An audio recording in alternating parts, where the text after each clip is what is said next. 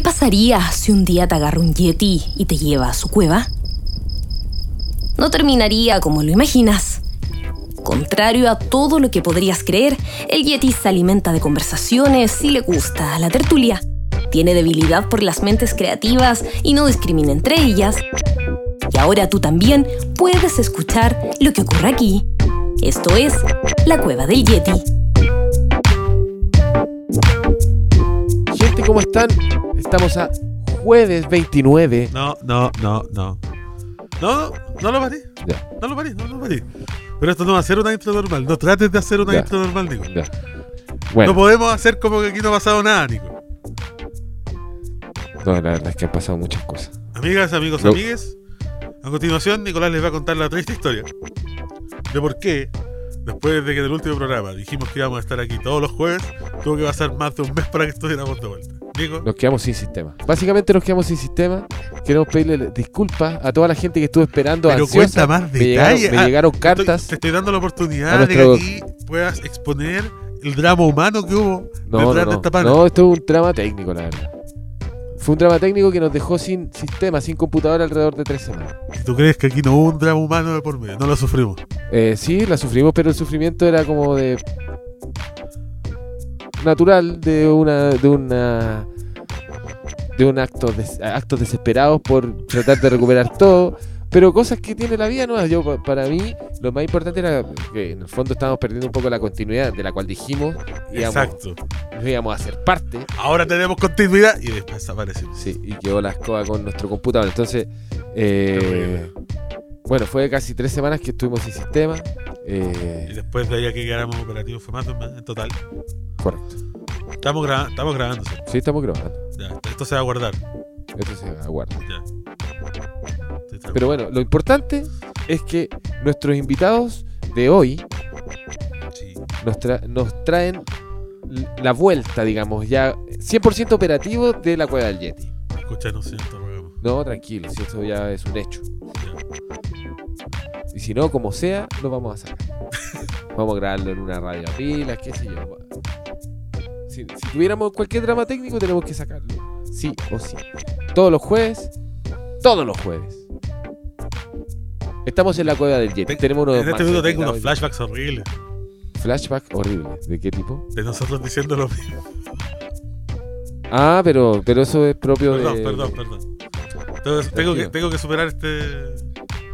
Pero bueno, lo importante es que de aquí se supone que vamos. Esperemos. Sin parar. Esperemos, Esperemos sin parar. esperemos. Estamos en la cueva del Yeti. Oye, nuestros invitados de esta semana están bacanes. Conversamos, Sí. conversamos. Estoy hablando del tiempo pasado. ¿Te, te das cuenta de eso, no? Matando la magia. Sí. ¿Quieres, corregirte Sí. o admitir la verdad? No, no, no, no. Vamos a conversar. Vamos a conversar. Ya, Eso. Vamos a conversar con nuestros amigos de Jimmy Button, Sí, que nos van a visitar en el estudio. yes. Y la cosa es que. Eh, Fue, fue filosófico, fue. Perdón, No. va a ser. ¿Verdad que estamos. ¿Verdad que todavía no pasa? ¿Verdad? ¿Verdad? Va a ser eh, filosófico, va a ser metafísico. Vamos a hablar de lo humano, de lo divino y de las drogas también. Sí, del uso de estupefacientes y estimulantes Sí. Nos van a para llegar a la música y la vivir. diferencia entre las microdosis y las macrodosis. Eso es algo que vamos a aprender hoy día. Sí, correcto. Sépanlo desde ya. Eh, vamos a hablar. Nos contaron hartas cosas los chiquillos. Sí. Vamos a hablar de. de Nos contarán, nos, nos contarán hartas, hartas cosas los Sí, chiquillos. de- del futuro. Sí. Del futuro. Todavía no hablamos con ellos, Doc. todavía no llegan. Doc, Vamos tiene la culpa. de El- mundo mágico. sí, mundo mágico también. Vamos a hablar. Sí. Vamos a hablar, obviamente, de su música, de su show en vivo, de las Olimpiadas. Hay, hay una cantidad de tiempo no menor dedicado Ah, sí, a deportistas. Sí, totalmente. Eh, lo que vamos a conversar hoy día. La inspiración en el, en el deporte. Sí. Pero De, disco de covers que se viene. también, también. El EP póstumo que ya quieren sacar, que nosotros. Aparentemente vamos a hacer el testamento de la banda. Van a tener que usar el testa- el- este podcast como un testamento legal para poder sacar un EP póstumo después. Y. sí- sé que va a sonar raro porque va a sonar como si estuviera vendiendo el eje. pero este podcast hay que vivirlo más que describirlo. Pero puede contarle a sus amigos de qué es lo que habla. Tiene que pasarle el link. Estamos en Spotify y estamos en todas las En plataformas. este caso sí, disponibles. este, este, este episodio en particular este, hay que vivirlo. Excelente. ¿Cómo le dije? Oye, eh, antes de comenzar con, con nuestros queridos amigos de Jimmy Patton, vamos a escuchar una música. Sí, pues, la vitrina. La vitrina. La de- vitrina que anunciamos con bombo y platillo antes de, eh, quedar fuera del aire por más de un mes. Correcto. Pero que, no, que, no, que no, no ha dejado de ser hasta el momento. Sí, Pero obvio, continuamos con la vitrina y nosotros siempre hemos eh, dicho a la gente que viene acá a este espacio que este espacio queda abierto para ellos, correcto. para poder mostrar lo que hacen aún después de que hayan pasado por acá. Correcto. Usted nos puede escribir. Nosotros tenemos un correo electrónico. Ah, por supuesto, sí, cuevadaljeti.gmail.com Y nos puede mostrar su material. Nosotros. y nos puede obviamente ubicar por redes sociales y todo eso. Sí, totalmente, pero eh, eventualmente mandarnos, mandarnos su material y nosotros vamos investigando, estamos cachando lo que pasa de alguna manera en la escena chilena y, Sí. y son todos bienvenidos, así que Hay muchas cosas interesantes, hay mucha gente interesante que ya eh, Zebra, se ha Zebra acercado. 93, que sonó la la- la- el capítulo pasado, Sí, que fue un O sea, hallazgo es un caso, bastante no, y hay, y y hay otros casos, no quiero, no quiero dar nombres todavía, pero hay varios proyectos interesantes, no, no necesariamente bandas, proyectos interesantes que, que espero que puedan pasar por este humilde estudio pronto. Excelente. Pero, como te decía, la idea también es poder darle un poco de eh, bombo, a falta una mejor palabra, a la gente que ya estaba acá. Y una de esas bandas, una de las bandas que creyó en nosotros, de hecho, cuando no éramos nada, cuando no había programa, no había nada, es Ciudad Nómada. Perfecto. Ciudad Nómada es una de las bandas que creyó en la cueva del Yeti Sí, cuando aún no era un constructo real, cuando solo éramos algo imaginario. Correcto. Muy Nicanor. Así que, ahora los cabros sacaron single nuevo. Recién estrenado la semana pasada. Se trata de una nueva versión de uno de sus eh, sencillos originales que se llama Música Frenética, esta vez en una colaboración con Dinosauria. Otra banda que es súper interesante a la que nosotros también le hemos estado poniendo el ojo desde hace varios meses ya. Correcto. Así que hoy, en esta vitrina de la cueva del Yeti, antes de irnos con los Baton, vamos a escuchar esta nueva versión de música frenética. Ciudad y Dinosauria. Con eso le damos el puntapié inicial. A este cueva del Yeti con computador 6.0. ¿Estáis seguros que se está grabando, cierto? Eh, esperemos que sí. Ya. Vamos a verlo. Guarda, guarda, guarda, guarda. Guarda, salvar. Entonces, vamos, entonces. Estamos en la cueva del Yeti.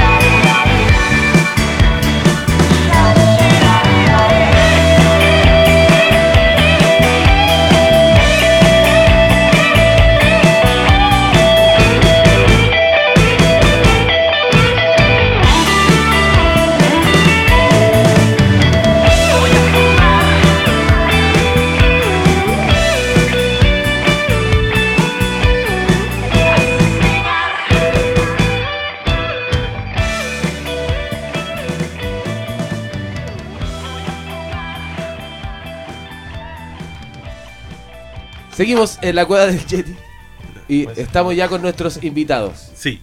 Como somos capaces de jugar con el tiempo, las dimensiones del tiempo, y estamos en nuestro segundo bloque. Nuestros estelares invitados. Estoy esperando que. Dale No, con no, no, lírica. no, yo, yo espero que tú también, que vayas robando un poco. No, pues que primero tú haces la lírica y después yo hago la presentación seria. Ah, perfecto.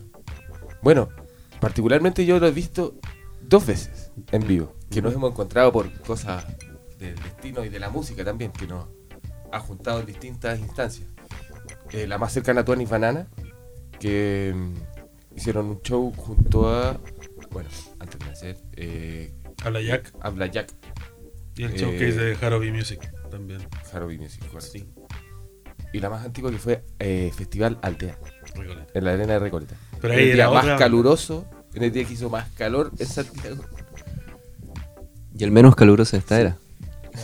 Y entre otras, y dentro de otras cosas, me tocó justo encontrarme con formaciones diferentes. Una formación diferente Sí. en las dos oportunidades. No sé Vamos a hablar de esto y muchas cosas más con nuestros amigos de Jamie Button, que están aquí ya con nosotros. El aplauso digital se hace presente. ¿Tú nos puedes contar un poquito más para que nos empecemos a- ya a conversar con los chicos? A, a- a el interca- a- a generar este intercambio de ideas y, y sa- salir de algunas dudas. Yo, te- yo tengo dudas. Lo- te veo con cara de duda. Tengo, Eh, no sé si tuvieron oportunidad de escuchar alguno de estos programas antes. Antes de empezar la entrevista, nosotros nos ahorramos preguntas tontas. Las preguntas tontas Gracias. cuando ustedes les preguntan, ya, ¿y cómo se llaman? Ya, ¿y cuándo, cómo se llama el disco? Ya, nosotros nos ahorramos eso, así que el resumen breve. Joey Baton comienza en septiembre del 2016, está integrado hoy por Tania Palma en voz, teclados, guitarra, arte, eh, magia en el escenario y varias cosas más.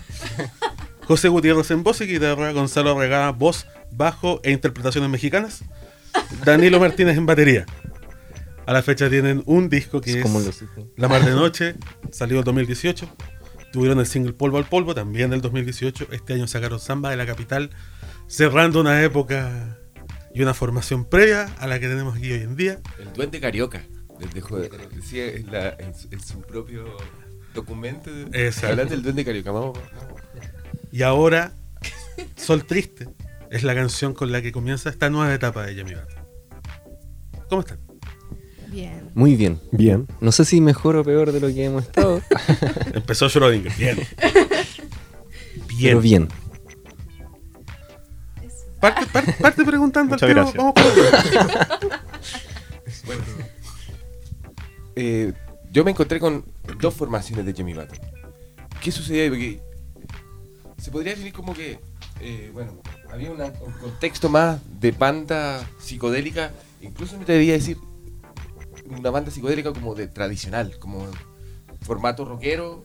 eh, y de repente me encuentro en otra presentación con la Tania, con otra impronta, toca- agregando otros timbres también. Bueno, ya más allá de la voz femenina y qué sé yo. Y, y- y todo lo que aporta, digamos, pero también viene con otros instrumentos, viene con otra propuesta.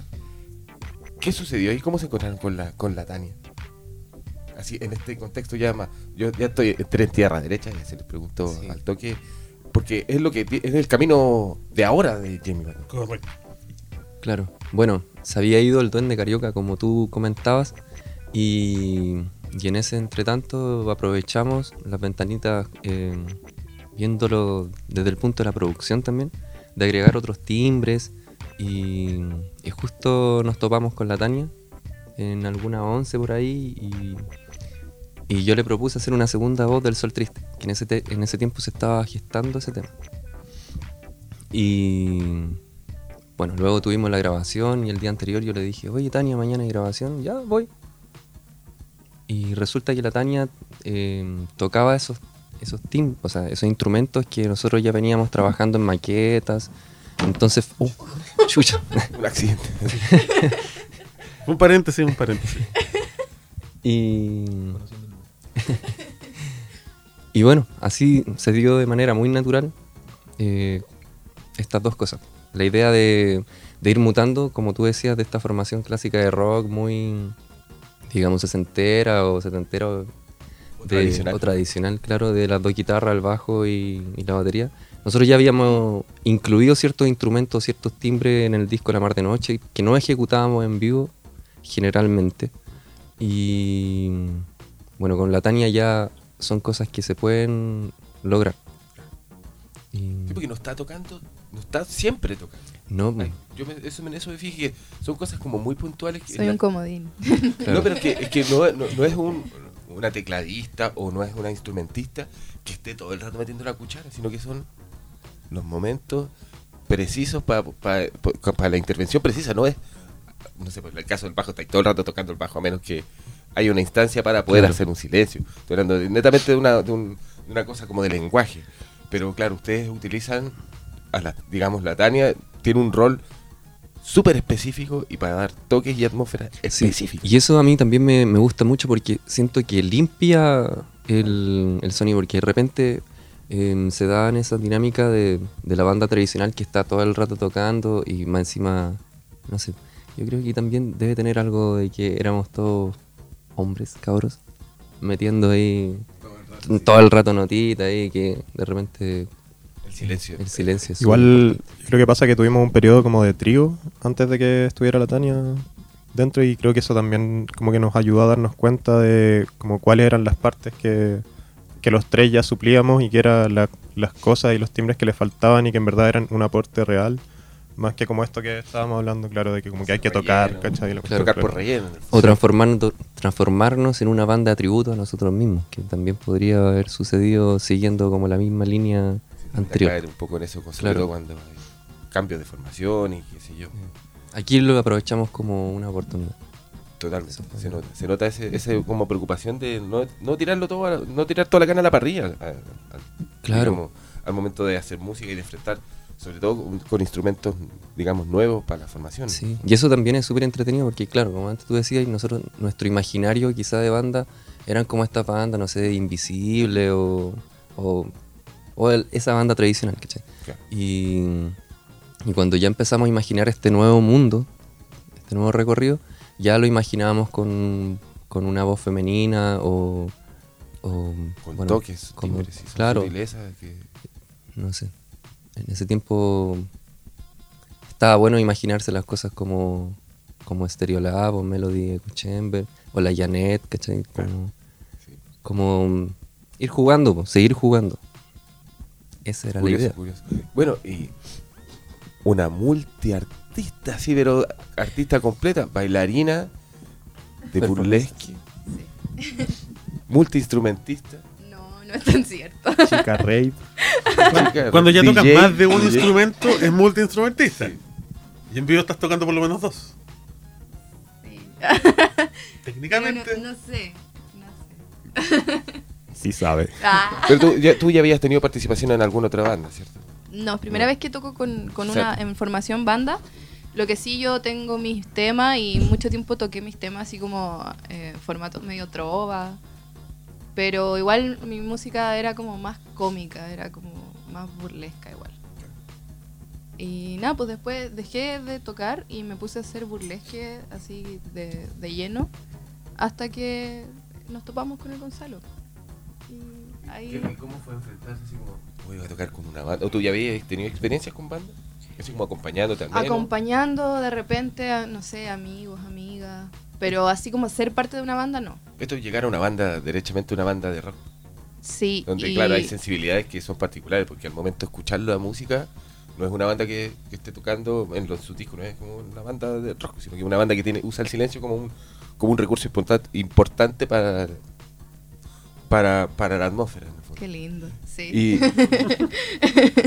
y, y es, pero sí, sí tiene el formato de trío clásico. Pero ¿qué, qué se siente si llegara a un... Igual eh, eh, fue para mí un cambio drástico porque había dejado de tocar igual por harto rato para hacer burlesque y mm, enfrentarme igual como a una especie de rutina de trabajo porque los chiquillos igual eh, nos juntamos eh, dos veces a la semana a ensayar o Claro. tenemos reuniones o tenemos eh, que dar entrevistas o cosas así Bueno, y eso era algo que yo no en lo que yo no había trabajado, ¿cachai? Como esa disciplina musical. totalmente. Bueno, es, es entrar como a una dimensión donde hay una perio- perio- ¿cómo se le dice? Periodicidad. Periodicidad, gracias. Periodicidad de, de una sistematización de todo, pues desde los Claro, ensayos claro, hasta claro. preparar, no sé, preparar los shows, no sé, para gente, juntarse a reuniones creativas o de, no sé, de trabajo de oficina, qué sé yo, como le dicen. Pero es, claro, entrar ca- casi con una empresa donde hay engranajes que funcionan para un todo en el fondo. Pero bacán, bacán. Sí, Bien. Yo diría que más que una empresa es como una especie de comunidad. No, de acuerdo, de acuerdo. Cooperativa. Cooper- Cooperativa. Cooperativa. Cooperativa. Tara, tara, tara, tara, tara, tara. Perdón, estaba pensando en otra cosa. ¿Todavía he escuchado a Jamie Baton antes de esa once? Sí, yo era fan. Ah, ya. Real fan. Ahora ya no. El. Ahora ya no. Ahora no tanto. Ahora un análisis Estaba todo- crítico. Estaba tanteado el terreno ya, entonces. Porque había un Es un vínculo. buen detalle. Que no haya tenido que llegar a enfrentarse a una banda que no conocía, sino que No, me gustaba ya tenía una idea. Ya Me lo habías visto en vivo también. No, en vivo los vi cuando el Gonzalo ya estaba como con la idea de que hiciéramos cosas juntos y me Ah, ya. Oye, ven a ver porque creo que era Fue la, última la tocata última con el tocata con el duende. Carioca. El duende Carioca. carioca. De carioca. Es hermoso que. Los fumadores de opio. eh, Eso fue muy también. eh, bueno, sí. Cierra paréntesis. Sí, pero es un tema delicado. El, el opio no es un juego, Nicolás. De apio, dije. Fumadores de De apio. apio. El apio menos todavía. menos todavía. Estamos a Danilo que debe estar fumando opio en la casa. Como si fuera vos fumando un cigarro. ¿Opio o un- apio? Un opio. ¿Estás fumando opio o estás fumando apio? Las dos. Las dos. Perfecto. Primero fuma opio, después le da bajón, se pone a fumar apio. Estamos descubriendo lo que hace la juventud ahora. Oye, sí, ¿cuál, ¿cuál es el rango etario de usted? Uh, 20 viene- siempre feo por acá. 20, Eso, en los 20, somos todos 20. veinteañeros. La depresión de los 20. La depresión de los 20. Los 20 son la nueva adolescencia. Sí. De hecho, La eterna adolescencia. de hecho. una adolescencia. Sí, no hay más, época más larga que los 20 años, así desde los 20 hasta los Ah, no sé, 29. habla por ti. Sí, puedo hablar con propiedad. Ya lo pasé. Muy- he pasado tres veces los 20. como tres veces. Yo creo que esto es un buen momento para ir a. Oye, vamos a escuchar un poquito de música. Ya, escojan. ¿Con qué vamos? Eh, vamos con. Con Sol Triste. Si ya hablamos Sol de. Triste. Perfecto. Perfecto. Ahí podemos retomar un poco de Sol Triste si es que hubo alguna. alguna duda. No es una mala idea. Vamos entonces. Así es como suena Jamie Baton ahora. Estamos en la cueva del Yeti.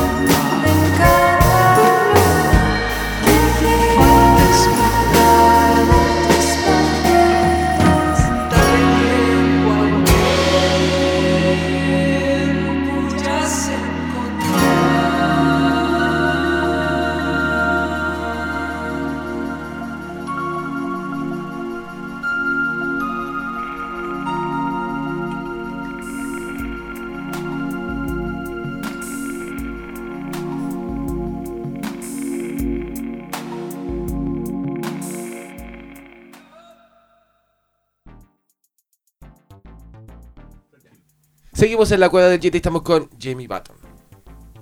El Yagan. Viene de ahí, ¿no? Viene del Yagan. Pero, ¿cómo, cómo inspira para, poner- para hacer el nombre de- de- del proyecto en el que están ustedes? Porque, digo, eh, este nombre se lo pusieron con, Claro. con formación anterior y eran... Con ¿Qué co- el, bueno, con el Hernán nos veníamos juntando, eh, trabajando principalmente el polvo al polvo, que fue nuestro primer single que igual lo vamos a escuchar.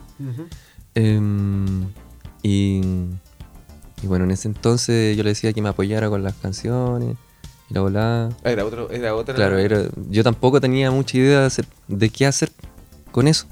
Claro. Y Hernán me dice, no, bueno, sé que estoy ni ahí con apañarte así con las puras guitarras. si no armamos la gran banda, no, estoy... ¿Para qué? ¿Para Sí, qué? bueno. Con todo, si no, ¿para qué? Y antes de eso, el, el Hernán me había dicho de que él si tuviese una gran banda, eh, le pondría a esa banda Jimmy Bato. Y ya veníamos, bueno, porque veníamos alucinando y compartiendo material de películas, cualquier cosa. Y entre eso, lo que compartimos fue el botón de nácar. Y, bueno, de las partes más alucinantes de, esa película eh, es la parte cuando Guzmán cuenta la historia de- del viaje de, de Jamie Button eh, con Fitzroy, Fitzroy y Charles Darwin a Inglaterra. Después empezamos a averiguar más de, de, esta, de, de este personaje y, y era increíble. po. O sea, es como que, no sé, llega a ser unos marcianos ahora y no y nos lleve, no sé, a cuántos años luz más adelante, ¿cachai? Al 3500 y te traigan de vuelta. ¿no? Claro, y con otro idioma y, y, y bueno, y todo, y todo eso, conocer. la abducción de alguna manera. Claro, pasar, bueno, concretamente de la edad, entre comillas, de la edad de piedra a, a pasar a la, a la edad industrial ya y después volver. Eh, eso no, ese viaje en el tiempo y, y también consideramos que era importante en, en cierto modo tener esa alusión a un, a un personaje histórico de un pueblo originario que el Estado de Chile, al Estado que nosotros pertenecemos, y el Estado de Argentina se encargó de exterminar. Ni siquiera fueron los los europeos, bueno, ellos también cometieron la misma atrocidad o no sé si me, peor, de llevarlo a, a, a circo, a zoológicos humanos, digo. Y, y a la larga también matarlo allá, pues, como, como sucedió, pues, enfermándolo. eh, No, y no solo con, no, no solo con Jimmy Button, sino que con Claro. completa que bueno, la, la, se la Es como, chupaba. es como un personaje que estaba medio perdido y que tiene una historia demasiado fascinante como para estar tan oculto. Y yo creo que, claro, todas esas implicancias que tiene también lo, lo hacen muy representativo de, como de, de un- Pero al de menos, la lo que, historia humana. al menos lo que yo entiendo es, es que el nombre como que venía puesto. Como que el nombre venía, más allá del nombre del, del personaje, este Jimmy Button, el nombre de la banda como que venía, quizás antes de que ustedes decidieran, Antes de que Que- existiera claro. la banda. como que había estaba el nombre para ustedes. Alguien ya había decidido. Sí, alguien ya lo había decidido y Bueno, Hernán. Sí, un poco sí. O sea, eh, como que yo vi la película y dije, quiero tener una banda que se llama así. De hecho, tengo como una historia media piteada que como que lo anoté en un cuaderno antes de que armáramos la banda. O sea, en un libro de poesía de Spinetta, en verdad. Así que fue como más bacán todo. Qué poético. Más, sí. ¿Guitarra Y- negra? Ah, guitarra negra. Y. mm, eso, hablar de igual es como que había un poco que apropiárselo porque. Hay, o sea, igual hay muchas Oye, bandas que se llaman así. Sí, yo había escuchado también. no. Hay, había, hay hartos Jimmy Button o Jimmy con doble M, Y, Jimmy como Jimi Hendrix. Sí, y en que- Inglaterra, Claro. en Chile hubo una banda que se llamaba Jimmy Button, claro, y que hacían como lo que estamos haciendo nosotros ahora, algo así. Y había otra que hacía cover de los Fathermakers. también. Y también se llama. Entonces hay que hacer un festival de Jimmy Button. Pues mira. Juntar a todas las bandas que se llamen Jimmy claro, Button en una buena idea. Mira, Y ver qué se puede. Qué se Claro, y hacerlo en el, en el Beagle. Fest. en el canal del Era el Beagle. canal Beagle, claro. Bandas tributo, bandas desaparecidas y bandas por desaparecer, todas juntas. ahora que viene Rock in Rio supuestamente a Chile, un día dedicado solamente a los Buttons. Mira, A todas las bandas del mundo. Mira. me parece muy bien. Llame- Llámenos para trabajar la idea. Somos grandes productores acá. Tenemos grandes ideas. Grande idea. O tal vez no. Acá está la plata, chicos. Mejores o peores ideas. Esta es la entrevista de Schrödinger. Insisto. O no es una entrevista. Bueno, ¿Una entrevista o una conversación? Mm, Bacán. Eso está- de alguna manera llegó. Estaba escrito. estaba escrito. Un poco así. Y, y justo llega con, con con este tema que era el polvo al polvo. Que que bueno, a mí se me ocurrió más chico de lo que estoy ahora. Em, y yo recuerdo habérselo mandado al Hernán como para esta idea de, de tocarlo y hacer un video y toda la cosa. Y Hernán lo escuchó en ácido. Y Detalle importante. un detalle importante. Hay que hacer las cosas como hay que hacer las cosas. Claro. y, Profesionalismo. No vayan a pensar que esto es una banda de, De drogadictos. es Estrictamente profesional. No, y ese, bueno, para seguir profundizando, ese tema lo grabamos en Mundo Mágico. Cuando yo vivía con un amigo que se llama Wally, no, no sé, se llama Wally, le dicen Wally, se llama Nicolás Gabriel. También, bueno, él es un poeta, el que hizo la letra de Sol Menor. Y, bueno, en ese tiempo grabamos Sol, eh, digo, ah, ¿cómo se llama? Polvo al polvo. Y, Puedo hacer el paréntesis porque, y, y aquí tengo la evidencia, en la lista de preguntas que yo tengo está, solo dice, mundo mágico. Mundo Mágico. Porque necesito entender cómo llegaste a vivir a mundo mágico. Ya, mira. A mí, yo, yo que eh, me he pasado tres cuartos de mi vida viviendo cerca del mundo mágico, que actualmente vivo a 15 minutos a pie del mundo mágico, Intentando vivir en el mundo necesito saber cómo llegaste al mundo mágico. El Wally tenía en Facebook a una ONG que se llama Energía Verde. ¿Ya? Ellos necesitaban un cuidador de un espacio que estaba ahí.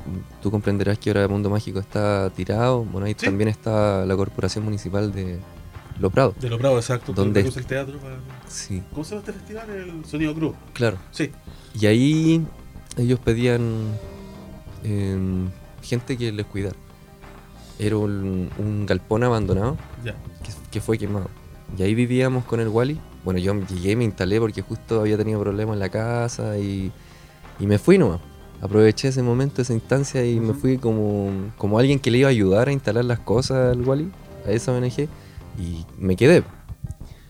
Y en ese tiempo, bueno, vivíamos literalmente en la pasta. Yo recuerdo que enero y febrero vivimos con 20 lucas y fuimos dealer de cucumelos. Y, y ahí aprovechamos de est- estudiar mucho, de, de componer, de grabar. Y de ahí nació este... ¿Y me, me vendiste la guitarra en esa época? No, no, después te vendí no. la guitarra. Ya. Y, claro, Habría que vender algo más. consumíamos microdosis eh, muy periódicamente, la, la palabra que habíamos descubierto hace un rato en el momento cultural. Y Me gusta el hecho que subrayes la palabra micro. ahí. microdosis. sí. Microdosis. Sí, porque la ot- las dosis generalmente eran en la tarde. Porque la- las microdosis eran en ayunas antes de, de hacer yoga. Alrededor de las 7 de la mañana. Éramos muy disciplinados para hacer estas cosas. Esto es trabajo serio. Esto es trabajo serio. Y, y, y era precario donde vivíamos. Vivíamos con muchos ratones. De hecho, Convivía. convivíamos con muchos ratones. Y, Muy y hacíamos hacíamos nuestra nuestra comida. Uy, weón, la weá que estoy contando. Vendíamos, vendíamos comida en el metro, weón. Y, y muy insalubre, Un weón. detalle importante. Menos mal, nadie se murió. Nadie se murió. Que ustedes Todo- sepan. Que tú no sabías, pues. Bueno, buen punto. Y, y ahí grabamos Polvo al Polvo, Prismas y Me Vestía de Gavilán, que todo eso iba a ser un EP que se llamar Polvo al Polvo, pero yo creo que cuando lo lancemos, porque no lo lanzamos al final, debería llamarse Mundo Mágico. Eh, Completamente acuerdo. cuando la banda ya no esté. ¿cachai? Cuando ya estemos en la volada así como dedicándonos temas a cada uno, onda Lennon McCartney y, y esas cosas. O cuando hayan que pensé material que que que un. Un. Claro, claro, Bien. cuando ya estemos muertos, algo así. O la humanidad esté muerta. y... Que este podcast sea el testamento. donde tres cuartos de Califica- califica solicita la edición de un EP llamado Mundo Mágico. Y en ese tiempo de la microdosis y toda la wea, yo, com- yo compuse la música de Sol Triste. ¿ya? Y, pero no le logré encajar ninguna letra. Al tiempo después, el Sol Triste se transformó en el Sol Menor. La melodía de la, de la voz de Sol Menor es la melodía instrumental de la guitarra de, de Sol Triste. Y, Weón, por detente, la me, profunda, me fui en un mal brígido. viaje. y Mi microdosis hoy día no está bañando esta conversación. bueno, y la cosa es que ahí nació ese tema y Polvo, pol- polvo al polvo. Todo esto, el contexto de polvo al polvo. la grabación del polvo al polvo. Sí. Claro. Lo Y traje ahí- de vuelta. Gracias. Y gracias. lanzamos ese tema, y el cual nos permitió ganar un premio que se llama el Premio Revelación Exacto. del Patio Cuando con el SCDC. Claro, y todas esas cosas. Y, y eso nos permitió grabar un tema de, del Duende Carioca que se llama La Samba de la Capital, em, con Barry Sage. Exacto. Que parece Eh, que es productor. Claro, parece que es productor y A es británico. Entonces él también, cuando conversamos la historia de Jamie Button, ¿por qué Jamie Button? Quedó loco. Y Y ahora está en un manicomio. ya, claro, Pidiendo microdosis. microdosis de cucumelo. Eh, y, Está recluido en Santiago 1. y, y en eso él nos dice, weón, es como mi historia pero al revés. Bueno, con mucho respeto. Ah, con mucho respeto, Barry. Ah, y aquí te tratamos muy bien. po. No sabemos cómo haber tratado a, a Jamie Button. Pero, pero fue una muy linda experiencia. Eh, paradójicamente fue el último tema de, de Carlos. Ahí comunicó su salida, o nosotros le comunicamos su salida. Fue- son esas conversaciones muy consensuadas. Eh, Estaba escrito también en el, en el, En- en el libro de poesía. Claro. ya, ya estaba escrito. Como que Hernán pasó a ser una especie de. Como de. Guionista omnipresente. de- Claro. La cagó. Ese libro de Spinetta me encanta como parte porque dice, bueno, eh, tú lees estas cuestiones, pero después. Por favor, es como, por favor, Por favor, léelas y olvídalas. olvídalas apenas las leas. Una cosa así. Y bueno, le hicimos caso. y, y eso, así que podemos pasar a escuchar el pol- polvo al polvo y De cabeza. de el cabeza. podcast se No hizo solo. no hay que Ah, hacer nada hoy día, es maravilloso. Este, este tema fue inspirado también en, en viajes familiares de San Pedro, cuando íbamos a, a Penco con, con mi hermano a consumir esta medicina ancestral. ¿El microdosis también? Eh, no, no, no tan Macrodosis. macrodosis. Macrodosis. Y, y bueno, habla de, de esto, de, de reencontrarse eh, tocando tu, tu misma carne con, con estas generaciones que vienen con uno, em, el amor y un poco de la historia de estas mismas generaciones al llegar a, a este cuerpo que ya estamos moviendo de aquí para allá. Ese es polvo al polvo. Estamos en la cueva del Yeti. Play, por favor. Play. Vamos, play. Jimmy Butler.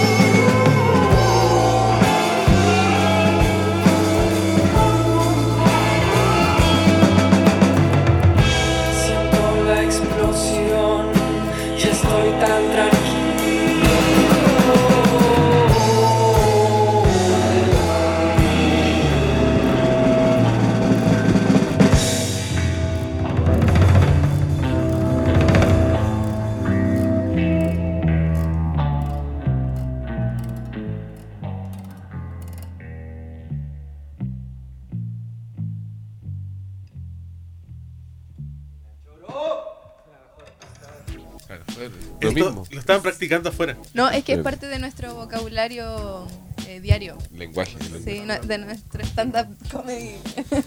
Nosotros, para adelantar lo que tú quieres preguntar, ah, nosotros queremos que el video, el video de la canción que tú vas a preguntar ahora, eh, lo haga Erika Last. Erika Last es una directora de, De porno de feminista. porno feminista. Y, Pero ¿cuál de las dos canciones? Yo no sé cuál de las dos canciones. tú. eh, bueno, si quiere hacer los videos de todas, Erika, Erika Last, te hacemos un llamado para que sea directora de todos nuestros videos. arroba Erika Last. no, del, del Olimpiadas. Ah, perfecto. Lo que pasa es que yo... Entre paréntesis, eh, escuchamos antes Polvo al Polvo, seguimos con Jimmy Baton, esto es la cueva la Yeti. Perdón, siga. Lo que pasa es que yo cuando era fan de los Jimmy Button, antes, antes, Antes, cuando te gustaba Antes. Jimmy Baton, sí, sí. y yo escuché eh, el Olimpiadas, eh, yo tengo un rollo súper acuático con la sexualidad, de hecho estoy haciendo un diplomado de sexualidad y, todo el, y todo el rollo. Entonces, Ustedes no lo ven, pero tiene un bolso que dice que está haciendo diploma. ¿Ah, sí? ¿Lo viste? Por supuesto. Em, entonces escuché el Olimpiadas y yo me pasaba el rollo, o sea, según yo la canción se trataba de una relación homoerótica, porque en, en una parte cuando dice, mi amor yo lamento tanto que lo que con Phelps comparto no sea precisamente nadar como un demente, yo pensaba que a él le gustaba una niña, pero que tenía un amorío con, un nada- con un nadador que era Phelps. Entonces cuando se juntaban a nadar, no nadaban, ¿cachai? Se comían. Ese era el rollo que yo me O pasaba. sea, una relación homoerótica, pero con un estándar altísimo. claro. Michael Phelps. Con todo, si no pagué. Pero es que eso podría haber- igual haber sido una metáfora, pues, ¿cachai? Pero, pero Es que, que en su corazón lo sentía como si fuera Michael Sí. Phelps. Perfecto. entonces yo cuando conocí a los chicos, yo Me les esta dije, yo les dije, oye, ¿qué significa? ¿De qué se trata Olimpiadas? Y como que dijeron, no, y era una buena que ver. Relacionado con droga. Microdosis, macrodosis. Y como Mega que yo les dije, oh, yo me pasé todo este rollo y les expliqué. Y el Gonzalo me dijo como, bueno, eso está bacán para un videoclip. Pero aquí el amigo Hernán, José Hernán, no quiere... Es hetero. No, no quiere hacer un videoclip. No, el amigo estudió cine y sabe lo que cuesta hacer videoclips y le da mucha lata. Pero nosotros estábamos pensando con Tania en editar videos de Erika Last.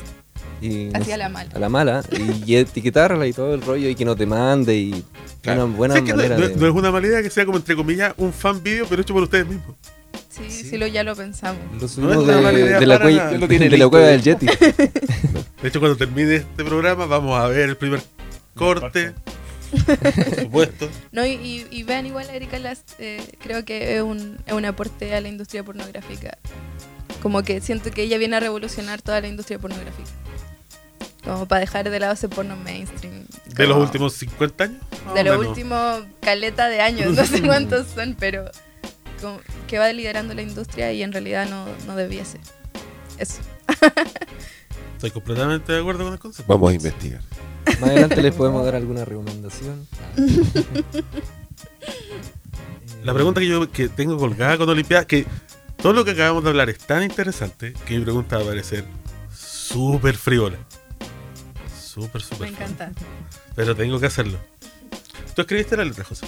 Sí. ¿Qué motivó la genialidad, la inspiración, la idea brillante de hacer un verso con Yeleni sin Vallejo? Necesito esa respuesta también.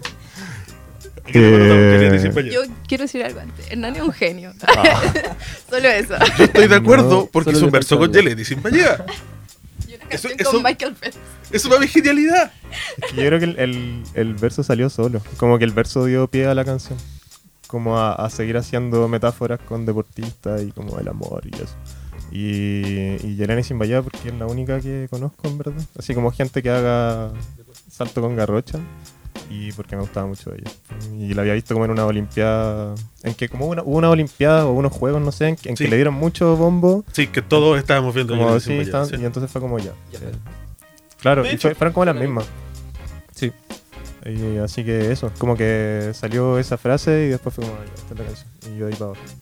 Y justo te tocó que estabas haciendo un taller con Milagros. Ah, sí, pues estaba haciendo un taller con Fernando Milagros para aprender a. O sea, para retomar la composición en verdad. Porque antes de, de que nos juntáramos con el Gonzalo a hacer canciones, como que yo estaba volviendo a hacer algunas cosas, pero estaba medio oxidado. Y qué manera de volver. Claro.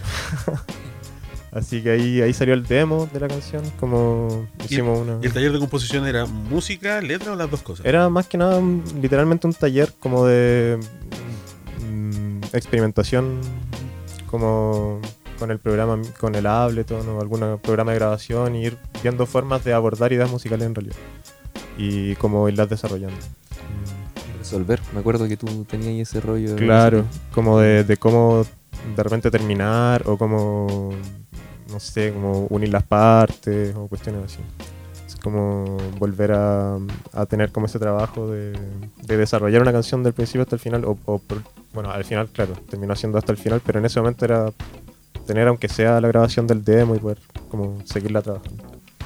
¿Y te quedó algo de ahí o quedó Sí, como caleta. contexto? No, no, Ya. me quedó caleta. Hay otra parte que me gusta mucho de ese tema, eh, que es la parte del interludio musical, es cuando está esta locución de este nadador eh, errante. Ah, el, el peor nadador del mundo. Es, Explaye, por favor. A ver, es que eso nunca le habían preguntado, pero porque está medio distorsionado. Pero en la mitad de la canción se escuchan una grabación, Sí. unas voces. Ese es un video de YouTube que. que Somos está- muy fan de los videos de somos muy YouTube. fan de los videos de YouTube.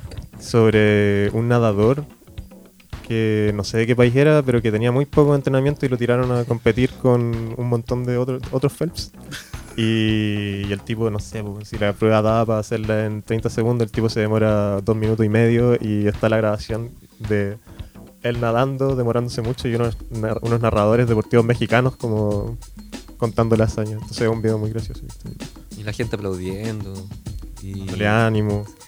y tiene mucha relación con el como con el hablante lírico, así como como torpe en el amor.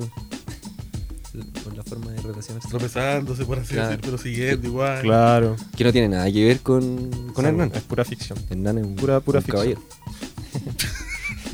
Intrépido. El intrépido Hernán. ¿Vamos a escuchar más música? ¿O qué dice? Limpiada. Hay más preguntas, pero. Pero es que yo creo que después de esto no podemos no escuchar Olimpiada. Sí. Hay que darle contexto. Vamos. Y- Así, aviso desde ya, el próximo bloque va a ser muy largo.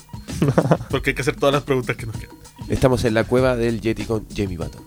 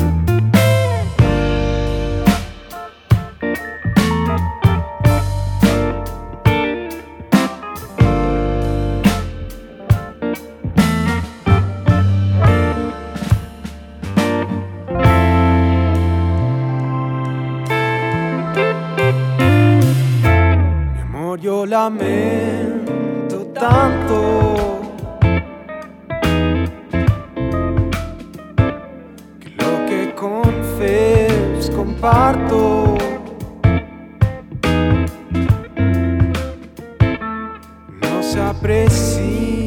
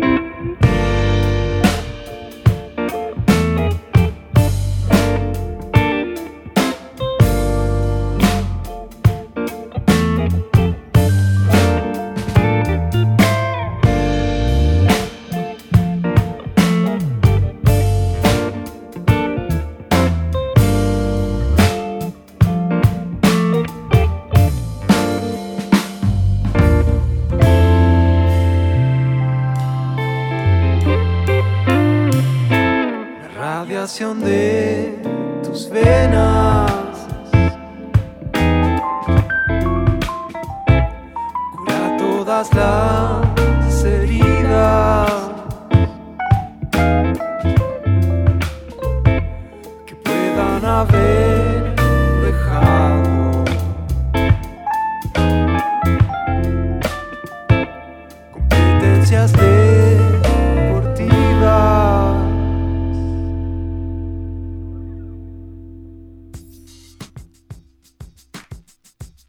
Seguimos en la cueva del Yeti. Escuchamos Olimpiadas de Jamie Patton. Seguimos con los muchaches. Les. Les, les muchachos. Les. Le falta. Sí, no, pero vas avanzando, vas avanzando. De a poquito. O los y las. También. Los, sí, Las, también. los, les, a veces también Total. sirven. Vamos. Los lales. Las loles. Paremos al tiro porque si no puedo estar haciendo esto un buen rato. Seguimos, si- o sigamos. Sigamos, sigamos. Yo creo que sigamos. Pero el bloque se nos va a alargar demasiado. ¿Con, con qué? ¿Con Es, qué? es el último bloque, ese es el problema. Le bloque. Tenés- tenés Le plan- bloque. tenés Le plan bloque. Le El bloque. bloque se va a- Alargar. La gracia de lo que estamos escuchando ahora, de las últimas canciones, es que bueno, primero escuchamos Sol Triste, obvio. Después escuchamos dos canciones que si bien son del disco, ustedes las siguen tocando en vivo ahora. Eh, polvo al polvo no la. No, o sea, no la tocamos. No, la- No la hemos tocado. Y no es del disco. No, pues por No lo es de aparte. disco. Sí. Pero esta canción que Ah, sí, limpias. es de Del Mar de Noche. y la tocan. Y la que viene después, que van, después le decimos cuál es, también la están tocando. Exacto. Mi pregunta en este caso es, ¿cómo eh, tuvieron, cómo fue para ustedes tener que rearmar el show en vivo con la llegada de Natalia? Partió, yo creo, con lo que decía antes, como eh, la formación de trío.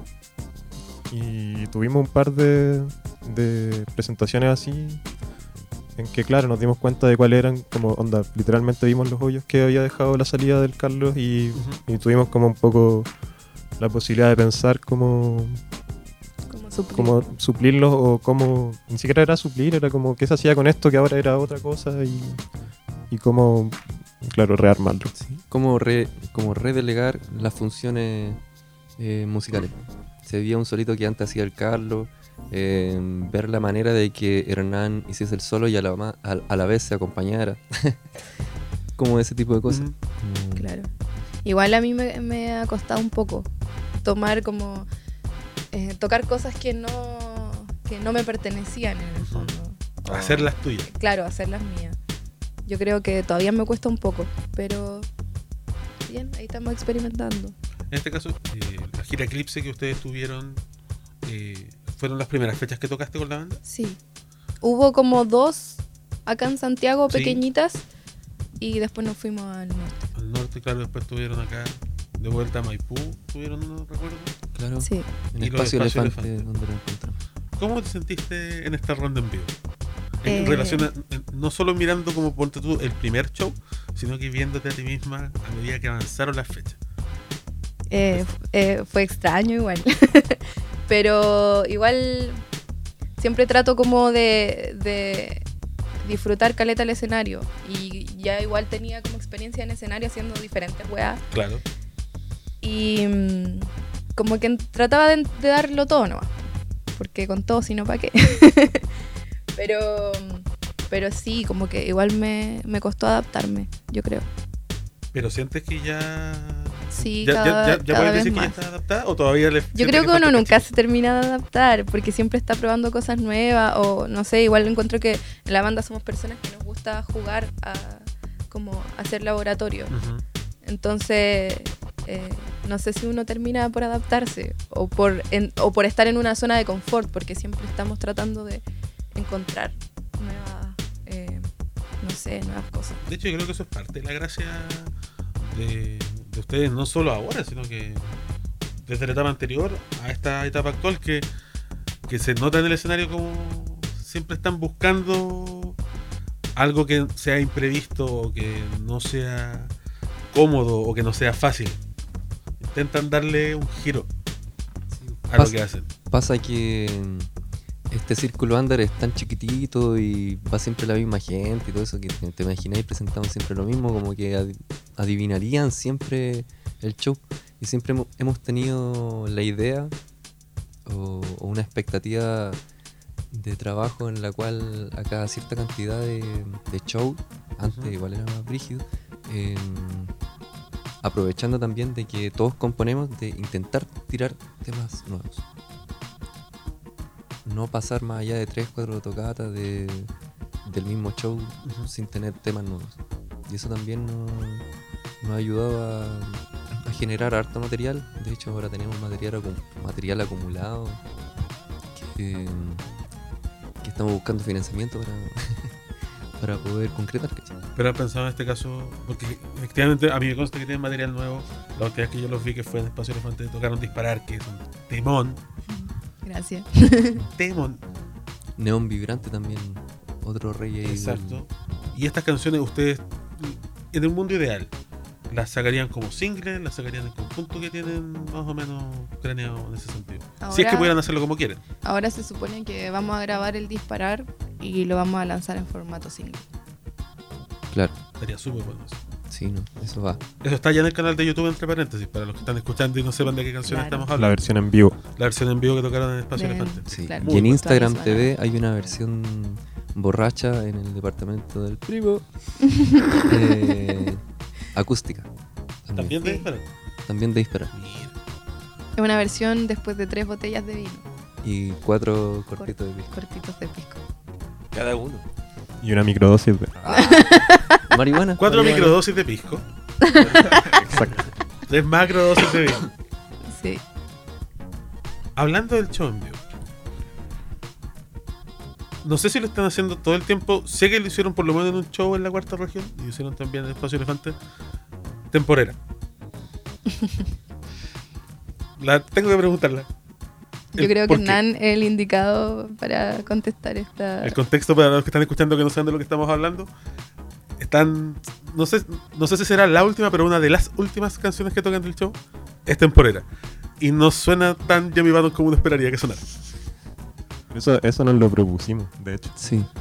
Como cuando la empezamos a sacar nos dimos cuenta que nos salía muy Jamie Button, que la tirábamos muy para atrás, que dejábamos silencios muy largos de repente entre las partes. Ujú. y fue como- Igual siempre, siempre existió como esa, no sé, vocación de cerrar con una especie de fiesta, yo creo.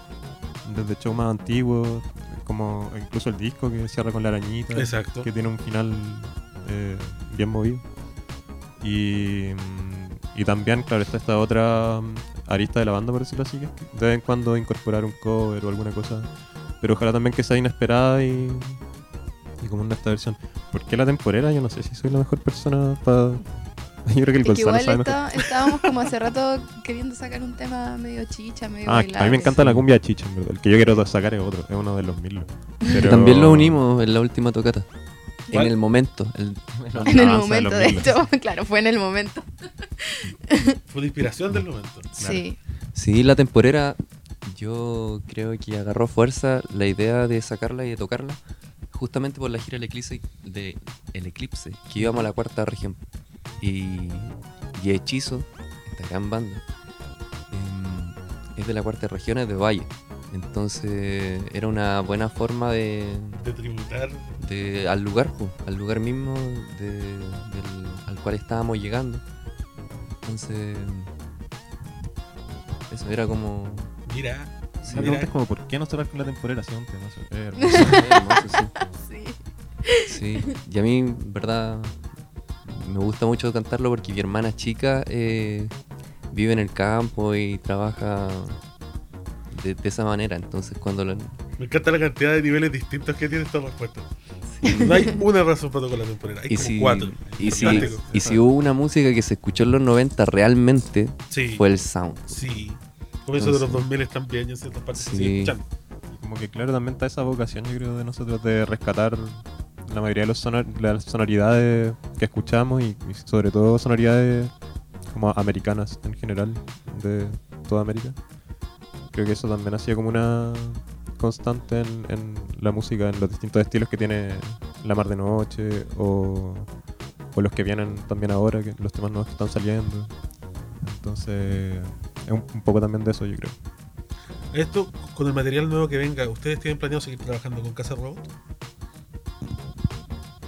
Parece que sí. Parece que sí.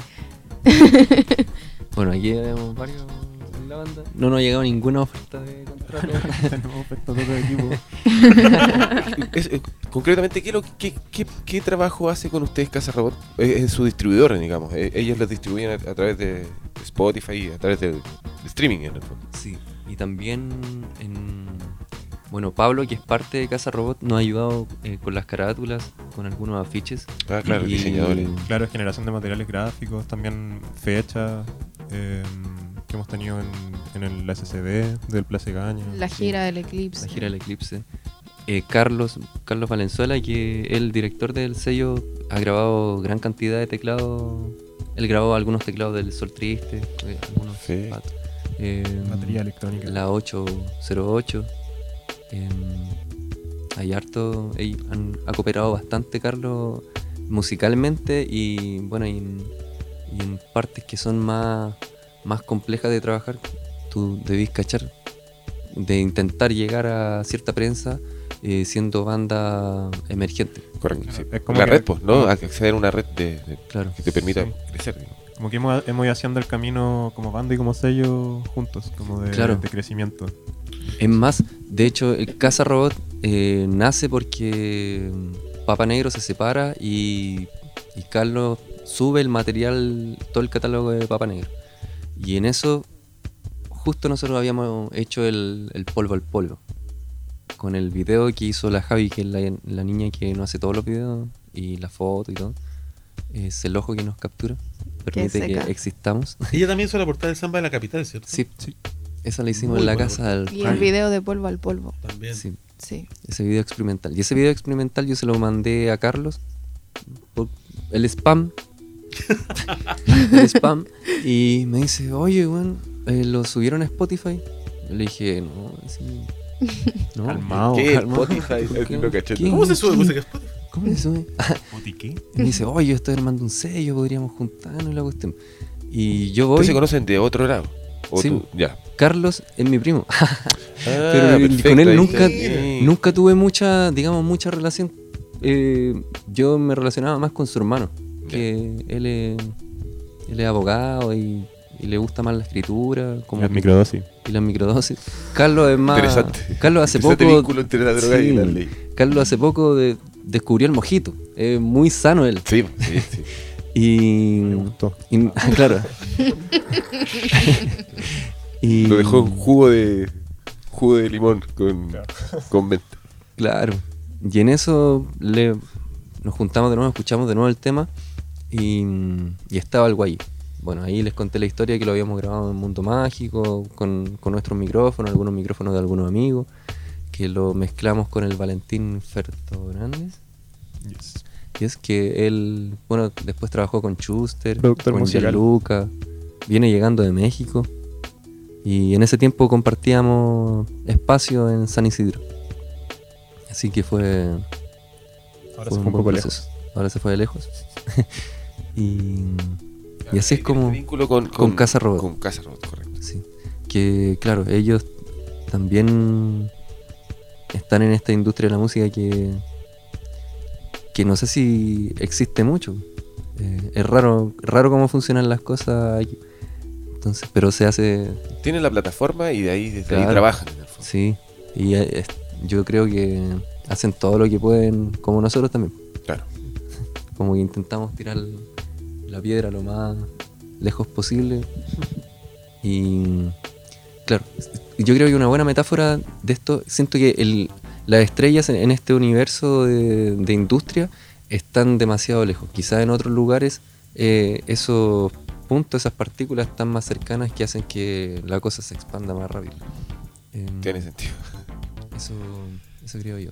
Aparte de lo deplorable, bueno, de eso, ahí pueden ver el, el corto documental La Samba de la Capital, que nosotros hablamos un, un poco de eso, de, del pago de Chile, ah, de los bares sobre todo, al artista chileno que son... Hablamos de las papas fritas y de, de las las papas fritas y la cerveza, básicamente. que es como la forma de La forma de de, de- del músico chileno y las músicas chilenas Y les músicas. y las músicas chilenas. Vamos a escuchar entonces. ¿Pasamos? ¿Pasamos? Si, si la tiras ahora, termina el programa. ¿La querés terminar? No es que lo quiera terminar, es que es el último tema. Pero ¿qué preguntas te quedan? Ah, Claro, en mi pauta yo tengo. ¿A cuál No, tienes no, tú en no, tu pauta? tengo- no tengo pregunta en mi pauta. Yo, le, yo leí. No seas mentiroso, dije- yo te dije, mandé la pauta. No, pero no tengo pauta yo, no la tengo. De hecho, mencionémoslo, digámoslo. Este programa es probablemente el más organizado aún en este caos que hemos tenido. ¿Por qué? Porque el joven Gonzalo aquí presente, que es Virgo. antes del programa, en un acto inédito en la historia de este Y podcast, kamikaze. solicitó que le dijéramos de antemano que íbamos a preguntar. Sí. Nadie nos había preguntado. Mató la eso. magia. Todos, iba- todos estaban pensando que éramos personas súper inteligentes. No, no, no, no, porque que- había preguntas. Hay, hay- hay un montón de cosas que hemos conversado que han salido aquí espontáneas. Pero al mismo tiempo, esto se siente como, como ese concepto de la improvisación ensayada, Improvisación guiada. la improvisación guiada. Exacto. Que ha sido improvisado, pero había una base. Sí. Lo terminamos allá eh, en, en Punta Arenas, al menos. Hay una, hay una, un- una guía hacia alguien que nos está encaminando. un poco. Entonces, Es verdad. Es cierto. ha sido una experiencia, para nosotros también ha sido una experiencia única este programa. Qué lindo, gracias. Puede ser lo Vamos a mejor, hacer la ola, de hecho. o puede en ser este lo momento. O lo peor, nunca sabremos. pero ha sido interesante. Por lo menos distinto. Para bien ¿Para bien? o para mal, No lo sabemos, no lo sabes. todavía. pero distinto. Paréntesis. ya que estamos hablando, ya que Tania se le ocurrió preguntarme, ¿qué nos has preguntado? Cerrando Sol Triste. Sol Triste sale el solsticio de invierno. ¿Qué vino primero ahí en ese sentido? Es decir, ¿tú tenían el tema y se le ocurrió sacarlo en esa fecha? ¿O vieron que estaba la fecha, vieron que tenían una canción que podían tener en ese entonces y la apuraron? Eso. Eso, ambas. Ambas juntas. Como yo. Más juntas. No lo uno ni lo otro, sino todo lo contrario. Claro. No, yo, yo creo que fue de las, de las pocas veces que nos hemos propuesto así como ya vamos a sacar esta Mm. canción a esta fecha y la vamos a grabar y terminar y gastar en Spotify cuando tiene que estar. Y salió así. Y, y bueno, y se logró. Quizás no fue lo mejor. Ajá. Quizás fue lo mejor. Quizás fue, claro. Y- O quizás fue lo peor, claro. Pero estuvo como justo los tiempos. Estuvo, mm, salió el Carlos, ahí se me ocurrió la letra. em, Estamos de- hablando de abril, mayo. mm, Sí. O sea, Claro. la composición, no, la grabación fue a Sí, de la de abril. grabación, la sí. grabación, sí. Nosotros ya veníamos con ese periodo de crisis y, y en paralelo a eso nosotros nos empezamos a juntar como trío. Habíamos pensado en hacer otra banda que se iba a llamar algo como Villancicos Paganos, Mamíferos Paganos, cualquier cosa. Y después fue como, pero weón, ¿por qué vamos a hacer otra banda si Mamíferos paganos. mejor, mejor que se vaya al caldo? Y seguimos con Jimmy Barney, y, y, ya. Saludos, de- Carlitos. Saludos, Carlos. Un abrazo fraterno. Y, y salió este tema. Se fue el Carlos, empezamos a tocar este tema como trío y estaba la idea de incluir la voz femenina. Grabamos y mm, de ahí nos yo. demoramos un poco más en la mezcla. No quiero pelar, no quiero pelar a nadie, weón. Pero el, pero el sonista se demoró un poco más y estuvimos un poco corriendo con las mezclas Para poder estar en la fecha. y nos faltaba el máster, el máster. Y en eso ya nos queda un día para hacer la weá. Y. Hello, Mr. Barry Sage. Eh, día domingo. Día domingo a las Eh, 12, Claro. Necesitamos. cosas para su hijo, para el colegio. del- Exacto. la cartulina. Claro. Tío Barry la Tío Barry, la cartulina. Calentar la materia, La versión master. La necesitamos para mañana en la tarde. Barry es como llevarle, es como llevar Sí. el trabajo para, para el otro día. Calentar la versión claro, tío Barrio en convivencia necesitamos un queque para mañana. Claro. Y Mr. Barry Sage, ok. A las 11, a las Tío Barry, necesito 12 la ya, cartulina. ya tenía la weá lista. O sea, el weón se levantó, no sé a, a- a qué hora, pero a las 9 de la mañana ya estaba en el estudio haciendo Con, la con tres weá. versiones distintas, una para YouTube, una para la Bueno. radio, una para... No te creo. La cagó. Tres versiones Tres distintas. versiones distintas. Y bueno, y mandamos el material al sello y el sello lo alcanzó a subir para que estuviese en el solsticio, que era igual importante para nosotros de, de este nuevo eh, disparar. Este Exacto. nuevo comenzar. Va a disparar, claro. Y, El nuevo orden de Claro. Y bueno, y, y calzó, calzaron muchas cosas. Justo en, en ese periodo de tiempo yo había visto una historia de la, de la Ruma, de la Ruma Berrú, que fue la niña que hizo esta pequeña animación, que complementó el Pablo. Y este video lyrics, porque bueno, siempre nos dicen de que la letra no se entiende, de que, ah, de Mucho que- delay. Mucho delay. Mucho Para, delay. para nosotros nunca es suficiente. Nos sentimos Siempre puede ser más. Siempre Sí. puede ser más. Y, y calzó, calzó todo. Justo ella también venía pasando un periodo de, bueno, este periodo de la depresión de los 20. Y Unos 20 años de depresión, digo. De los 20 Claro. de depresión. Entonces, Pasando este periodo que continúa. es, Pero está pasando. es importante pasar los, del periodo, los periodos de depresión haciendo cosas. Sí, por las válvulas, la música en este caso. Eso, eso lo aprendí de Felo. Estoy bien. Yo sé que estoy bien. Estoy bien, sí. Dale, para adelante. No importa. Nos vamos a ir escuchando Felo Carril después. Hermoso. Saludos a Fel. Saludos a Felo. Fit Yes. Felo, Jimmy Button Fit Felo. Es igual, yo creo que fue lindo eh, hacer el, el Sol Triste porque creo que hubo mucha gente trabajando en, como en torno al arte. Eh, no solo como que está la música, sino que está Laruma que hizo los dibujos, está Pablo que hizo la carátula, que hizo el video con la letra. Claro, la Javi que nos sacó unas fotos increíbles en una peluquería que Anécdota. No, no, no. No vamos a nombrar. Pero fue muy gracioso porque Tengo que nosotros- preguntar, ¿por qué no nombran la peluquería? ¿Hubo problemas? Hubo, pro- hubo un, un, malentendido. un, un gran, gran, gran malentendido. ¿Pensaban que tenían que pagar por usar? No, Algo eh, así, sí. Eh, como que habíamos Estamos que quedado, teníamos que pagar menos de lo que en verdad Sí. tuvimos que pagar. tuvimos que pagar, yo creo, ¿cuánto más de lo que pensamos? Un, Hablemos de porcentaje, no es necesario que hablemos de plata. 70% un- claro, como un 70%, 70% más. Claro. Es que cuando preguntamos pensamos que nos estaban agarrando al huevo. Así, no decir el monto. y nosotros, jaja, ya entonces córtenos el pelo y nosotros nos sacamos las fotos. Ah, ya. Y ellos pensaron el- que nosotros lo estábamos Esos agarrando al son, huevo. esos son 12 lucas. po. Ah, ya, pues ya nosotros traemos cositas así. Ah, ya estamos hablando de plata, perfecto. Bienvenidos a hablar de plata. No, y después como que fuimos, nos sacamos la foto y cuando terminamos de sacarnos la foto nos dicen, ya, so- es tanto. No, es un 70% más, nos dijeron. Y, y nosotros así como, ah, jaja, ya. po". Nosotros, nosotros tenemos, con suerte, un 30% más.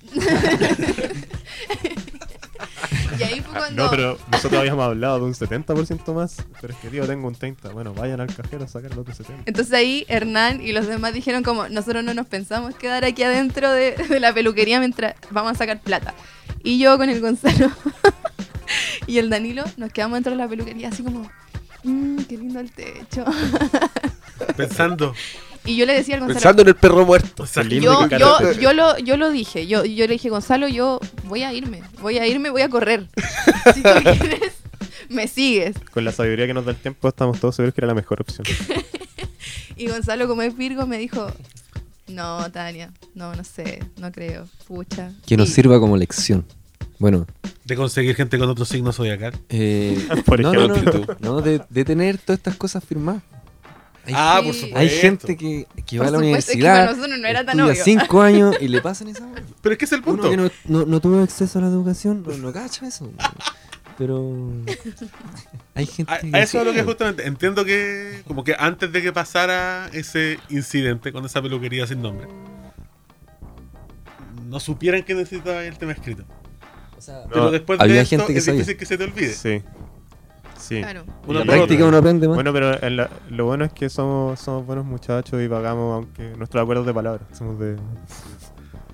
Sí, y de ahí disparar. Ah, solo les queda disparar Sí, no, no, no, las- no se la escribí a ellos, pero podría funcionar. Algo- alguien parecido. A alguien parecido, a, a gente parecida. mira Sí.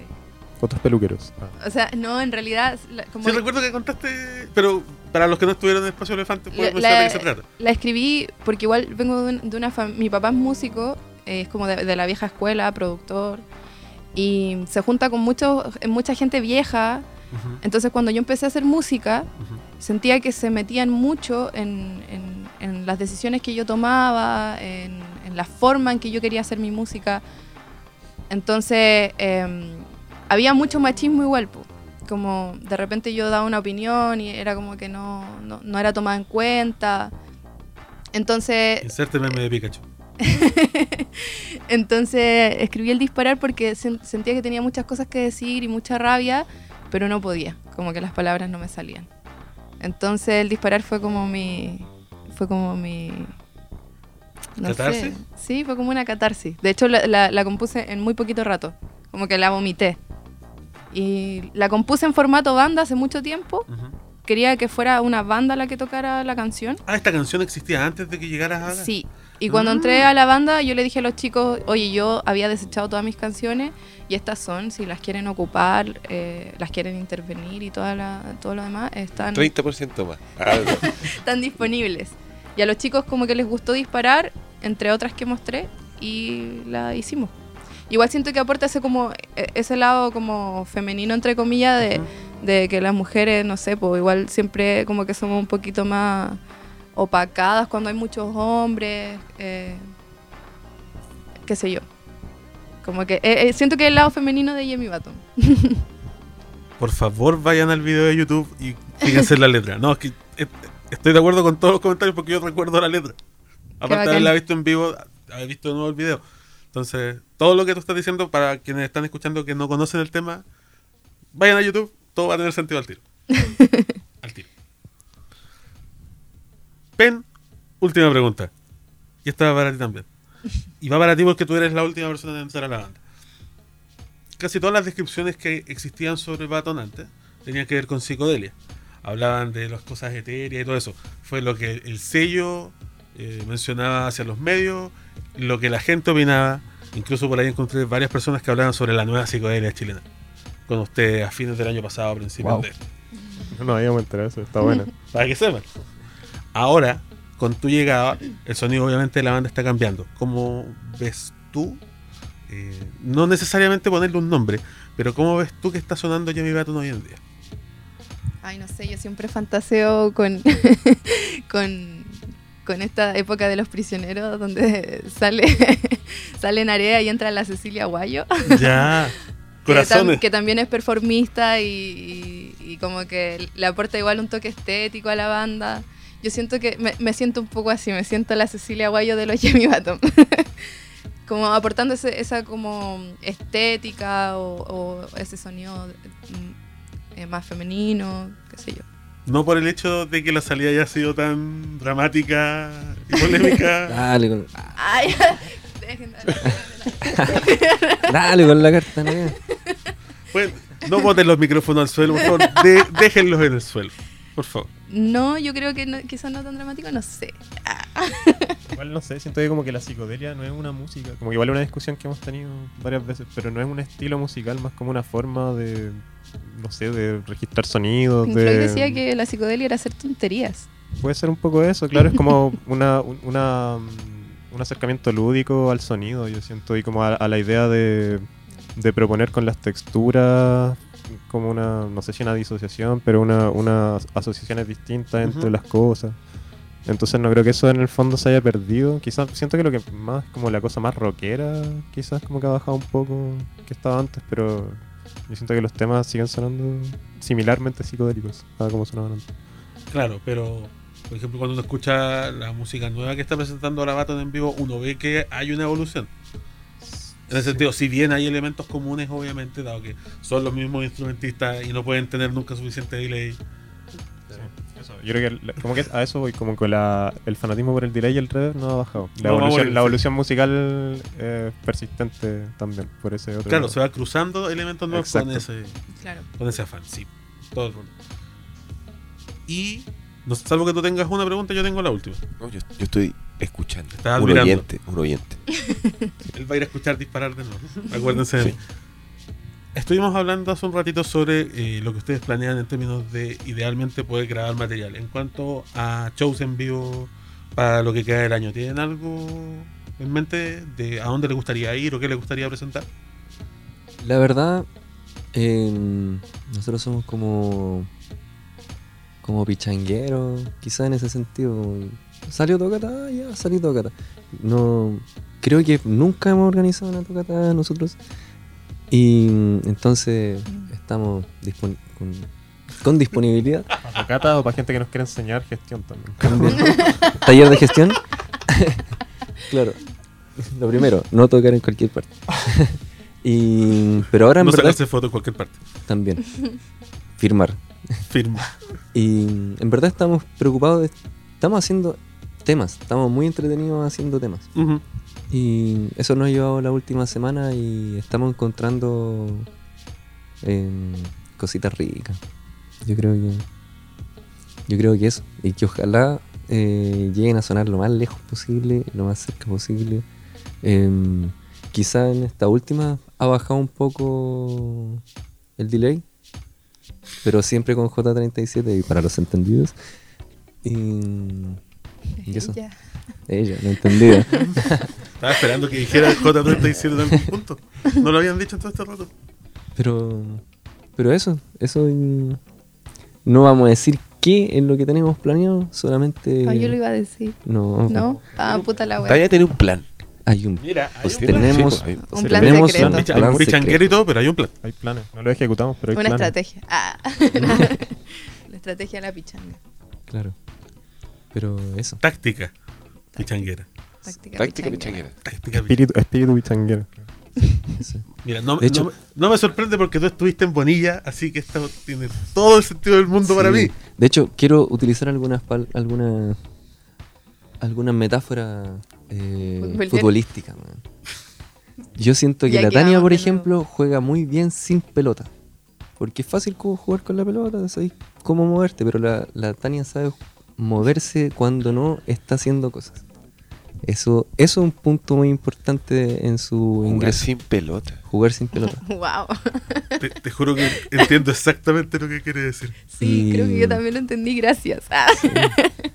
Y que son jugadores que a los directores técnicos les gusta mucho. Exacto. Y Porque bueno, son los que ayudan a que el resto del equipo pueda hacer su labor. Estabilizadores de, Y dentro de las cosas que sí te puedo nombrar que vamos a hacer, que está planificado, es que vamos a lanzar un- un- unos pequeños volúmenes de P de covers, que va a estar incluida la temporera y otros covers que hemos hecho en relación en, en- en- en este tiempo de banda, que se va a llamar, va a ser como una, una especie de nuestro Sgt. Pepper, como estética artística, pero cuyo nombre Es eh, Frente Patriótico Charles Aranguis. no sé, en honor a, a este jugador que sabe Qué jugar maravilla. muy bien sin pelota. Qué maravilla. Silencioso, así como Hernán, Silencioso. Que ahora está contemplando. pero pero siempre Microdosis. trabajando. Microdosis, amigo, microdosis. Estoy extasiado. Frente Patriótico Charles Arangue. Próximas tocatas. Eso es lo que les acabo de preguntar. No, no, no hay, entonces. No hay en No, la agenda, no hay en la no hay ficha. agenda. Ya, perfecto. No, no, no, no, no. no. No, Era- no quieren tocar. Pero lo bajaron. No. Ustedes decían, mencionaban para que los contacten. ¿Cómo los contactan? Mira, en Instagram, en Facebook, en Spotify, en Apple Music, en grandes disquerías, Jamie Button. Instagram guion bajo, Jamie guion bajo, button guion bajo. En verdad es el que más respondemos. Igual Facebook está medio muerto. Hay que decirlo. Sí, Facebook es para compartir Como que en memes. Facebook está solo mi mamá. Ah, y mi abuela. Claro. Sí. 40. Pero Claro. para que ellos Sí. también puedan escuchar la música. Sí, ¿Verdad? Mi abuela le coloca me encanta todo. Y tengo una tía que comenta todas las fotos. Lorena, Lorena. La tía Lorena. La, Saludos para la Lorena. Lorena. Lorena para la Montesinos. Lorena. Ahí, siempre presente. ¿Hay, hay eh, discos físicos del EP que hicieron? No, no, no. No hicieron no hay de nada, no hay nada físico. Nada Ya, físico. Pensamos en algún momento sacar cassette, pero en el fondo era como la misma, weón. ¿Qué, qué vamos a andar sacando cassette? o- No es que en el cassette hay un valor agregado. Sí, como souvenir. Pero. Yo creo que es como un valor sentimental más que otra cosa. Nostalgia, claro. También. Comprarse, el- comprarse la casetera también, hay que comprarse la casetera. Claro. ¿Cómo De que hecho- comprarse la casetera? ¿No guardaste una? No. Siento que O hay gente. Si hay gente que está comprando alguna weá, por lo menos de mi círculo cercano, son vinilos. Y Sí. mandar a hacer vinilo es extremadamente caro Aún. Sí. para nosotros. Para nosotros. Aún Claro. cuando están apareciendo igual alternativas ahora que son más económicas con otros materiales. Sí. Es que igual, o sea, no sé, sacar un disco en sí mismo ya es una cuestión media Exacto. extraña y es cara y como que... El proceso de grabación en sí. Claro, ya es- como, pens- como que quizás no la pensamos también pues, en ese sentido. Pero... Yo creo que hoy en día sacar un disco es más un ritual. Claro, como- era como una no especie de ritual de paz. No sé si ya es tanto como que, oh, vamos a ganar plata porque vendamos discos, cuando en realidad todos los amigos que conozco que han sacado discos están los tienen en el living amontonados. Sí, guardado. Entonces, en- no sé, yo creo que es Pero- más un ritual que podría funcionar, pero no sé si es tan necesario. Por otro lado, si lo llegáramos a sacar, yo creo que deberían comprarlos porque igual son bacanes. El arte va a estar bonito. estar bonito. Van a poder entender las letras. Ese tiene que ser el punto de venta de Yami Baton. Claro, en verdad nos deberían comprar cualquier Viene cosa con que cancionero. Viene con cancionero. O tal vez sacar el cancionero y Yami Baton como un tema aparte. También. También Sí. con los acordes. Yo un Como que... Pero como el cancionero casi, con esa hoja así como... Sí. Ay, qué buena idea. Ah, con acaban de dar, Yo weón. hice como tres Económico y con, con el papel ¿Cómo se llama hueso, creo que llama. Papel hueso. Una, como, tiene una textura y lo, Claro. y lo hice a mano. No sé dónde cresta quedaron. Pero Pero una fotocopia... eh, no, bueno, la, la misión es buscarlo. La misión es... claro, más Todo, cerca. todo esto puede ser resuelto con una tarde en que se sienten a hacerlo y una buena fotocopiadora amiga. claro. En verdad. Esto se puede hacer. Y con esas palabras nos vamos a escuchar el último tema y cerramos este programa. Nos vamos con... Con Pepe. Pepe. En honor al, al joven Que no. Desaparecido. que no vino. Este es un tema instrumental Sí, que, muy buen tema. que abre un imaginario eh, entretenido. Jamaicano. Jamaicano. eh, De microdosis y en jamaica. microdosis en alta mar también, que no, En de mar. viaje. Qué Yo peligro. creo que, Peligro que. Vamos entonces. Agradec- ¿Nos despedimos ahora? ¿Nos despedimos a la vuelta? Tú dime. No- Nos despedimos a la vuelta. Bueno. Vamos con- también. Jimmy Patton, Pepe.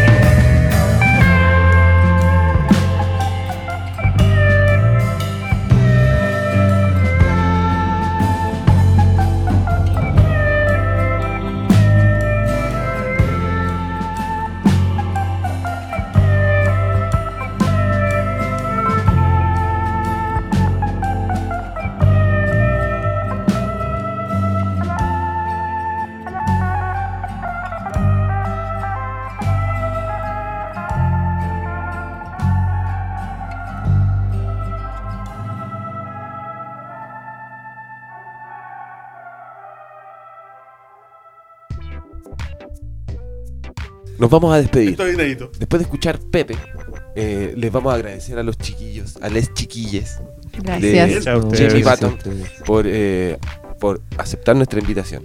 Que costó un poco que pasara. Sí, después de también nuestro, nuestro, nuestra pequeño muerte y resurrección. Chascado tecnológico. Sí. Gracias por Eh, aguantarnos tanto tiempo. En serio. Y bienvenidos cuando necesiten, cuando estén lanzando cosas, no, no duden en venir a Cuidado con mostrarnos. lo que dices. Ah. Sí, no, no, no, no, no, de verdad. Es En promedio a cada dos meses. Ya, perfecto. Entonces, cuenten con eh, Todo- la cueva de entonces cada dos meses vamos a tener un bloque con Jeremy Baton contando lo nuevo. panelistas. Y alguna historia. panelistas. Y alguna historia antigua de Mundo Mágico. O hablar De sobre microdosis. microdosis. De microdosis. Crónicas la de Jamie golpeada. Crónicas con Jamie Baton. Sí. De sexualidad. De sexualidad. de neopornografía. Claro. Neopornografía. Neopornografía. Reinventando la Post- Po- Sí, pornografía. totalmente. Post-porno. Post-porno, me gusta más eso. También. Tania, José, Gonzalo, muchas gracias por Gracias a venir. usted. Muchas gracias. Gracias, gracias. Nos veremos por nuestra, en la interna. Nosotros seguimos Quiero trabajando. que ese computador va a seguir en pie. No, si está Y la todo bien. próxima Está todo semana bien. vamos a estar aquí de nuevo. Estamos bien, estamos, está todo bien. Escúchanos, señor Turrocamo. Sí. Estamos andando. Ya, amigo. Nos vemos hasta la próxima Ponle guardar oportunidad. luego. Ponle guardar luego. Salvado, salvado, salvado. Ponle Comando. S. Nos vemos. Chao. Dios mío. ¿Qué pasaría si un día te agarra un yeti y te lleva a su cueva? No terminaría como lo imaginas. Contrario a todo lo que podrías creer, el yeti se alimenta de conversaciones y le gusta la tertulia. Tiene debilidad por las mentes creativas y no discrimina entre ellas. Y ahora tú también puedes escuchar lo que ocurre aquí. Esto fue La Cueva del Yeti.